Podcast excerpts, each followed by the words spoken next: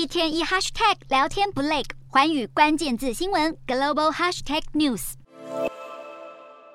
愤怒烧掉一张又一张的能源账单，群众走上意大利罗马街头抗议，生活成本越来越高。不止意大利，同样怒火中烧的还有德国柏林、英国伦敦以及法国巴黎。大批民众上街示威，大喊再也受不了昂贵的能源费用。经由波罗的海将俄罗斯天然气输送至欧洲的北溪一号和二号管线，先前疑似遭到破坏漏气，至今还没找到凶手。现在又传出丹麦位于北海的天然气田附近出现可疑的无人机。但更令人担心的是，国际能源总署警告，由于供应问题无法缓解，明年天然气市场依旧相当紧绷。如果俄国制裁乌克兰国营石油天然气公司，代表俄国最后一条通往欧洲的天然气管道将会因此中断，加剧能源危机。但在欧洲为天然气短缺所苦之际，却有国家似乎大赚战争财。外媒指出，中国因为需求减缓，不只将从俄国进口的天然气卖给欧洲，还把从美国买来的低价液化天然气转卖给欧洲、日本和南韩。